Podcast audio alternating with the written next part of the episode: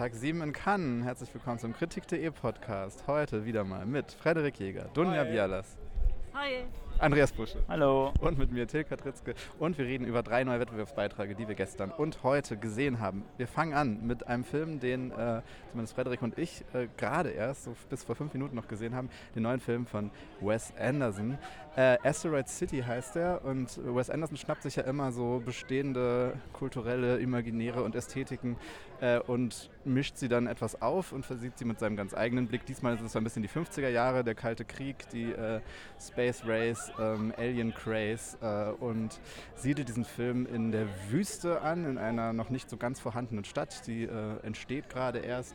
Ähm, und dorthin ähm, verschlägt es äh, eine Gruppe von, wie immer, skurrilen äh, Charakteren, ähm, die dort äh, Sterne beobachten und dann aber unterbrochen werden vom äh, Ankunft eines Raumschiffes und tatsächlich eines äh, Aliens der kurz auf die Erde kommt, einen äh, Asteroiden, den klaut und äh, genau, dann verschwindet. Das treibt natürlich, äh, wie das immer so ist, die NASA und die CIA oder was auch immer da auf dem Militär. Plan. Das Militär, das dann äh, das Ganze unter eine Quarantäne legt und äh, versucht, das Ganze zu vertuschen.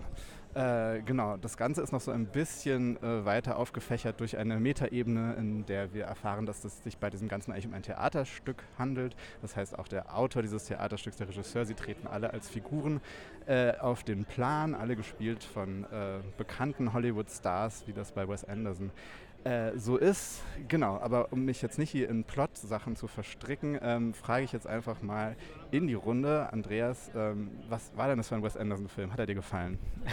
Plot ist ja bei Anderson immer so ein bisschen das Problem. Ähm, das passiert ja eigentlich, eigentlich eher, so- eher so der Mikroebene. Äh, gefallen hat er mir ja ehrlich gesagt nicht so sehr, weil ich äh, finde, dass er sich eben auch in, den letzten, in seinen letzten Filmen immer nur noch so oft so dieses ähm, Bau, dieses äh, Setz Setzkastenhafte so setzt, die Ausstattung immer mehr und noch mehr bekannte Gesichter, die in, einfach nur noch Cameos haben eigentlich und gar keine wirklichen Rollen mehr. Es gibt auch eigentlich keine Figuren mehr, nur noch so Plots, Motive, Devices, die so durchgespielt werden in diesem, Dead, in diesem Deadpan-Humor. Und ich finde, ich habe langsam davon so ein bisschen äh, genug, ehrlich gesagt. Ich finde, er hatte seinen Peak mit Grand Budapest Hotel, wo er auch noch wirklich eine Geschichte erzählt hat.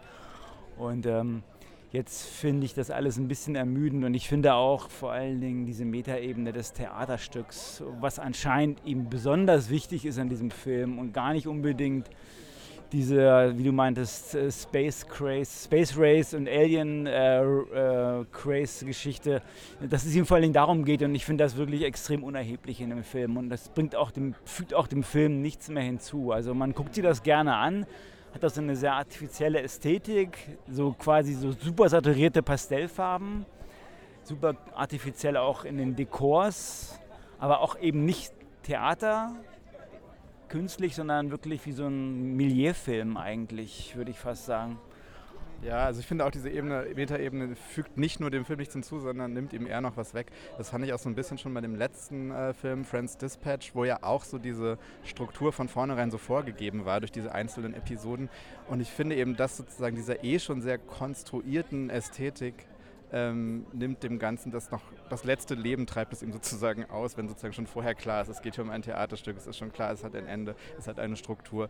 Irgendwie macht das diesen Film für mich zumindest noch, noch so ein bisschen äh, weniger Töter, Toter, gibt es das als äh, Frederik, wie ging es dir denn? Weniger Twitter. Ähm, also auf jeden macht ihn toter, ich wollte sagen weniger lebendig. Und dann Ja, ähm, es ist ein total steifer Film, ähm, äh, der, bei der irgendwie jede Bewegung irgendwie so betont ist. Und es ist ein Film, der ähm, äh, natürlich äh, durch so Skurrilität und Absurdität punkten möchte.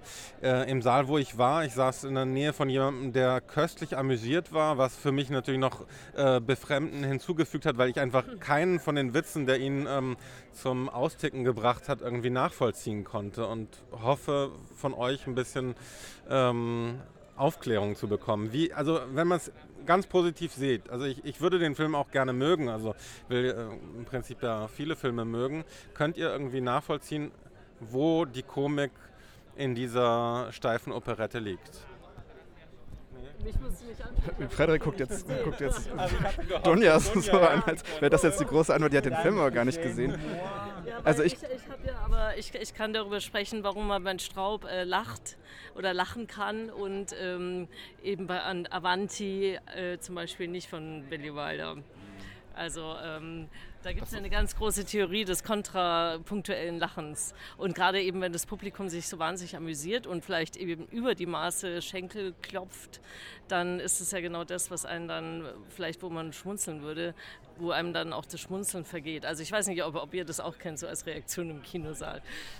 Schon. Ich glaube, bei Wes Anderson weiß ich nicht, ob das so ein bisschen der Punkt ist. Ich glaube, ich habe so ein bisschen das Gefühl, dass was attraktiv ist bei Anderson, ist ja so ein bisschen dieser sehr, sehr, sehr eigenwillige Blick und der sozusagen immer Überraschendes hervorbringt und nicht das, womit man gerechnet hat. Und es ist eben so eine irgendwie sehr weirde, skurrile, nerdige Sicht auf die Welt, die dann eben, und das finde ich dann schon vor allem in den früheren Filmen oft sehr attraktiv, eben mit bestehenden sozusagen kulturellen Reservoirs was anstellt.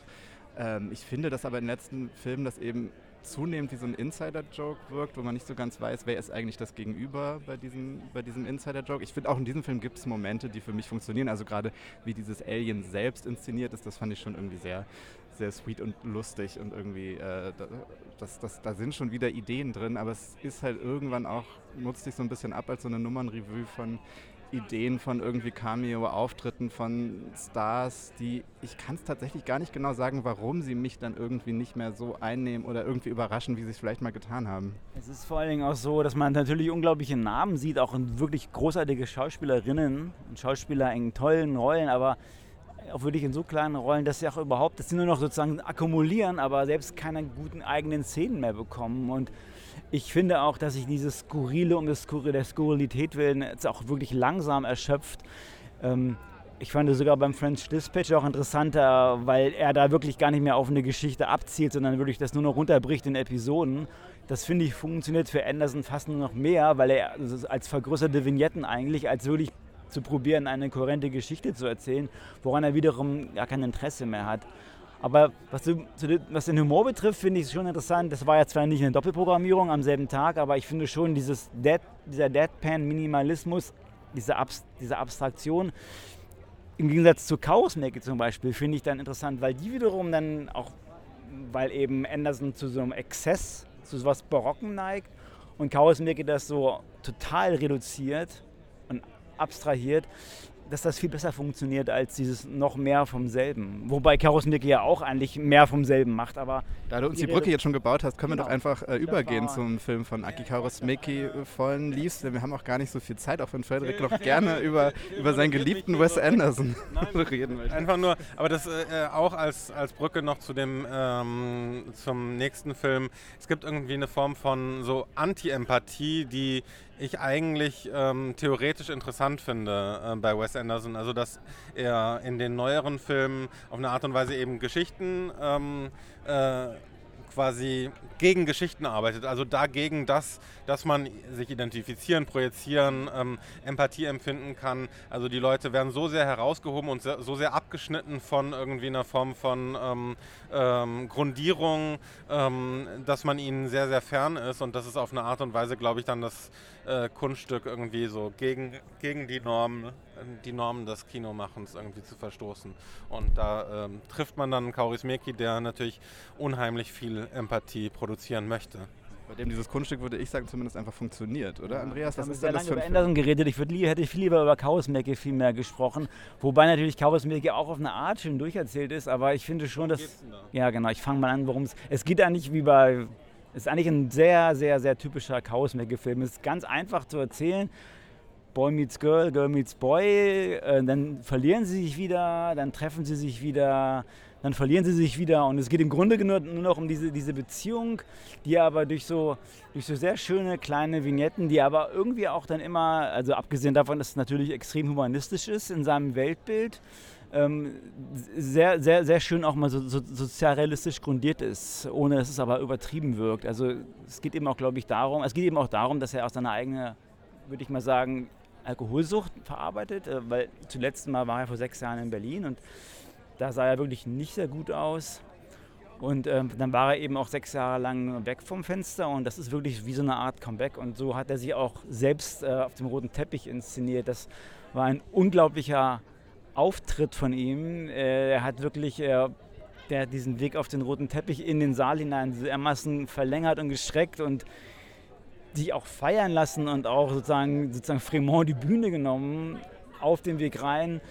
Dass es wirklich sich, also bevor der Film überhaupt nur anfing, dass man schon so eingenommen war und auch wirklich diesen Film äh, wie ein, wirklich wie ein Comeback erleben konnte. Und ähm, das ist auch, glaube ich, das Schöne. Der ist einfach ein Chaosmaker-Film, aber mit dieser Geschichte im Hintergrund, die ich so empfunden habe, hat er nochmal, auch emotional nochmal eine ganz andere Gewichtung äh, in dieser kleinen Geschichte. Das Schöne ist eben auch, aber vielleicht will Hanna dazu was zu sagen, die ist gerade dazugekommen. Ähm, genau, Hanna Pilazik, äh, die Crash die Party. Die auch Fan war. Du mochtest den auch, den Karusmeki-Film? Genau, und vielleicht um den Firlefanz zu erklären, den er da auf dem Teppich veranstaltet hat, da werden immer Kameras äh, eingesetzt, die, übertragen dann die Bilder in, den, äh, in das Theatre Grand Lumière. Und äh, Karusmerki hat sich eine dieser Kameras geschnappt und dann den Kameramann gefilmt. Und dieser Wechsel, dass dann auf einmal der Kameramann auf der ähm, großen Leinwand war, das finde ich ist so auch äh, so die Ethik vielleicht von Karusmerki, die Kamera auf andere, die hinter den Kulissen sind, die in kleinen Rollen sind, in dienenden Rollen, in den handwerklichen oder sowas zu richten. Und ich finde, das ist so ein bisschen der Humanismus, der sich da in so einem Spaß dann auch äh, wieder gespiegelt hat. Ja, absolut. Ähm, ich, genau, ich mochte den auch wieder sehr gerne. Karos Meke auf jeden Fall einer dieser Kann-Abonnierten, auf die ich mich immer wieder sehr freue und der auch dieses Mal, finde ich, es wieder geschafft hat, irgendwie auch, auch unsere Welt da in seiner Ästhetik zu, zur Kenntlichkeit zu verzerren. Ähm, wir haben jetzt nicht mehr so viel Zeit, beziehungsweise würde ich die Moderationsrolle sonst auch abgeben und ihr unterhaltet euch noch über Jessica Hausner oder über Aki Kaurismäki. Wir müssen jetzt nämlich in drei Minuten los. Ähm, anmoderieren wollte das Dunja, ähm, den neuen Film von Jessica Hausner. Erzähl uns doch kurz, worum es da geht in Club Zero. Genau, Club Zero, äh, wie der Name sagt, äh, Size Zero. Ähm, es geht um die kleinste Kleidergröße sozusagen, beziehungsweise um um Essstörungen im weitesten Sinne, aber vor allen Dingen spielt sich das in einem Elite, in einer Eliteschule ab, vermutlich in London, England, ähm, irgendwo auf dem englischen Land. Äh, der zweite Film, der den Jessica Hausner in England produziert hat oder co-produziert hat, auf Englisch gedreht hat auf jeden Fall. Und ähm, diese Elite-Schule ist sehr clean gehalten. Also man, man erkennt Little Joe, äh, den letzten Film von Jessica Hausner, eigentlich wieder so im Setting. Ähm, alles sehr reduziert, alles sehr steif, alles sehr durchkomponiert in den Farben. Ähm, und es kommt eine neue Lehrerin an die Schule, ähm, Frau Nowak. Ich wollte gerade spicken, wie sie heißt, äh, von wem die gespielt wird. Äh, ja, Wasikowska. Genau, äh, eine relativ bekannte Schauspielerin. Und genau, und die äh, spielt so ein bisschen die Verführerin innerhalb eines Kurses oder einer Klasse. Unterrichtsziel ist ähm, äh, nachhaltige Conscious Eating. Conscious Eating, bewusstes Essen und äh, genau, die, die Kinder werden quasi zur Essstörung erzogen, um das jetzt mal wirklich äh, äh, auf den Punkt zu bringen, ja, auf, genau abzukürzen. Ähm, ja, mit allen Konsequenzen letztlich. Ähm, äh, der, der Hintergrundplot ist quasi, die Eltern zur Verzweiflung zu treiben. Es ist eine Revolte gegen die Elternschaft, die da angezählt wird. Aber um jetzt äh, das schon vorwegzunehmen, ähm, für mich ohne Grund. Also es ist eine Wolte ohne, ohne Inhalt. Ich fand es ja gerade im Vergleich zu Little Joe, dem letzten Film von Jessica Hausner, äh, den ich doch sehr schlau, sehr hintergründig, sehr subtil äh, in seinem Umgang mit gegenwärtigen Tendenzen, äh, hab, war ich bei diesem Mal ein bisschen ratlos, weil ich am Anfang dachte, okay, es ist irgendwie klar, worauf das hinausläuft. Am Schluss, finde ich, kriegt es dann doch nochmal eine kleine Wolte und vielleicht nochmal eine andere Ebene, aber insgesamt hatte ich das Gefühl, das hätte auch ein, irgendwie ein kürzerer Film sein können. Äh, würdest du das auch so sehen, Hannah? Mit dieser Frage übergebe ich auch gleichzeitig die Moderation an dich, denn Andreas und ich müssen jetzt ins Kino. Ich höre mir dann später deine Antwort an. Also ich finde, es sind schon mehr Gründe genannt für diese Revolte. Es geht ja auch darum, Klimawandel zum Beispiel weniger zu äh, konsumieren. Das ist auch eine Art der Selbstkontrolle, mit der das verbunden wird. Aber es sind alles ähm, Verrichtungen am Selbst, also eine unpolitische Reaktion auf politische Tendenzen. Und ähm, damit spiegelt es ja auch mehr Neoliberalismus vielleicht als die Revolte gegen die Eltern, aber es halt auch eine, die verpufft. Und diese Gründe für diese Ernährungsverweigerung werden auch gleich am Anfang genannt. Es gibt so eine Stuhlrunde, wo alle sagen müssen, warum sie halt sich dafür interessieren.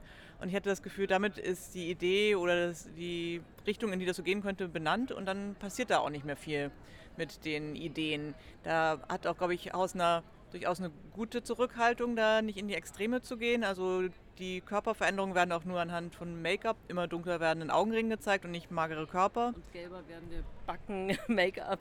Genau. Aber ähm, es gab auch zum ersten Mal eine Trigger, äh, ein Trigger Warning in einem Cannes-Screening, wenn ich mich richtig erinnere. Es wurde darauf hingewiesen, dass hier Kontrollzwänge und Essstörungen gezeigt werden.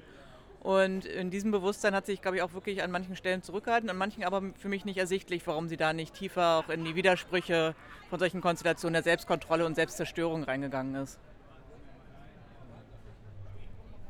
Also ich habe, ich habe, äh, ich fand, ich fand auch vor allen Dingen, also ich fand den Konflikt mit den Eltern fast die uninteressanteste Variante, mit diesen Motiven umzugehen. Ähm, ich hatte das Gefühl, dass nach, nach der Hälfte des Films im Grunde die ganzen äh, Ideen aufgebraucht waren und wo dann mit den Ideen hätte gespielt werden können, dann einfach auch nichts mehr gekommen ist und der Film eigentlich von da an auf der Stelle tritt. Ähm, was ich im Grunde auch schade finde, weil da steckt da schon viel drin. Es geht eben auch um so eine Art S-Kult. Das ist schon so eine kultige Vereinigung. Dieser Club Zero, der auch gar nicht weiter erklärt wird. Ähm, das ist sozusagen, da ist eine, eine sehr elitäre Gruppe von, von Menschen, die äh, sich sozusagen die Conscious Eating betreiben und am Ende auch, wo es darauf hinausläuft, dass man gar nichts mehr isst, weil es so gesund ist. Aber diese, auch diese Idee eines Kults, darum und für was dieser Kult auch stehen kann, für was anderes er auch stehen könnte, wird gar nicht weiter thematisiert oder gar nicht, ähm, also mit dieser Idee wird gar nicht mehr weiter gespielt und es bleibt dann einfach stecken und ähm, das war dann so ein bisschen äh, pointless am Ende, finde ich. Ich habe dann auch mich sehr früh gefragt, wo das hingehen führen soll und es blieb dann aber auch dabei. Es kam dann eigentlich nicht mehr viel Neues dazu. In der Beschreibung klingt es jetzt schon durchaus nach etwas, was vielleicht Jurypräsident Ruben Östlund gefallen könnte. Was meint ihr? Hat er eine Chance auf eine, eine Palme gegen die Meinung der Kritiker? Also ich, ich fand den Film halt relativ flat. Der war totale Flatness. Also so wieder und ähm, also er hat ja überhaupt nicht ähm, mit der Dramaturgie irgendwie gespielt. Es bleibt immer gleich, immer auf der gleichen Tonlage und selbst wo es dann äh, vermeintlich die Steigerung gibt, eben, dass die alle in diesen Club Zero ähm, kommen, ähm, bleibt trotzdem die Erzählweise absolut gleich. Also das ist so ein völlig ähm, unaufgeregter und unaufregender Film. Also ich hätte mir gerne gewünscht, vielleicht ein paar Horrorelemente. Man hätte da, glaube ich, schon noch irgendwie anders in das Thema reingehen können. Aber eben das, was du gesagt hattest, Hanna, dieses ähm, Nachhaltigkeitsmotive und so, ähm, das greift ja nur auf, was es wirklich äh, gibt. Also in diesen ganzen ähm, Social-Media-Kanälen, äh, das ist ja ein reales Thema und so genau so wird ja da argumentiert. Und deswegen finde ich die Triggerwarnung fast schon ein bisschen geheuchelt, weil der Film ist in meinen Augen ist es eben, und da wirst du vielleicht darauf hinaus, eigentlich ist der Film absolut zynisch. Ja. Also die Triggerwarnung, die kann er sich noch sparen. Es, es wird schon eben äh, so eine Sekte quasi oder so ein Kult ähm, gezeigt um, um, um eine Essstörung herum, die äh, quasi als gewünscht herbeigeführt wird. Und ähm, also moralisch betrachtet ist das schon absolut fragwürdig, aber das ist natürlich genau die Provokation, die Hausner wahrscheinlich möchte. Ist das denn eine Triggerwarnung vom Festival oder vom Film? Ich hatte den Eindruck, dass das vom Film ähm, vorausgestellt sagen, ja. war. Aber zynisch, ähm, also dafür, wie der Film auch so, der, wo der Film eigentlich ähm, das Thema unterspielt, würde ich ihm das, glaube ich, gar nicht Zynismus unterstellen.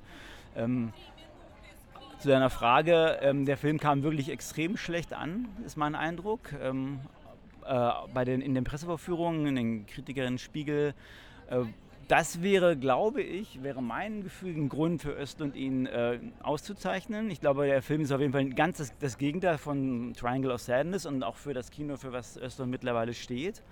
Ähm, in einer gewissen Weise. Ähm, aber ich glaube, ich glaube, wir werden keinen Film äh, als, als Palmengewinner dieses Jahr erleben, der ein Konsensfilm ist. Und in der Hinsicht wird er, glaube ich, nicht die goldene Palme, ist ja, glaube ich, kein goldene Palme-Kandidat, aber die Regie, glaube ich, ist schon interessant genug und eigen genug das würde ich auch zugestehen, dass er durchaus Chancen hätte, würde ich sagen. Okay, hier wird langsam zusammengepackt, denn ähm, es, äh, es, erwartet die Cinephilen Nerds einen ähm, Film in Cannes Classics.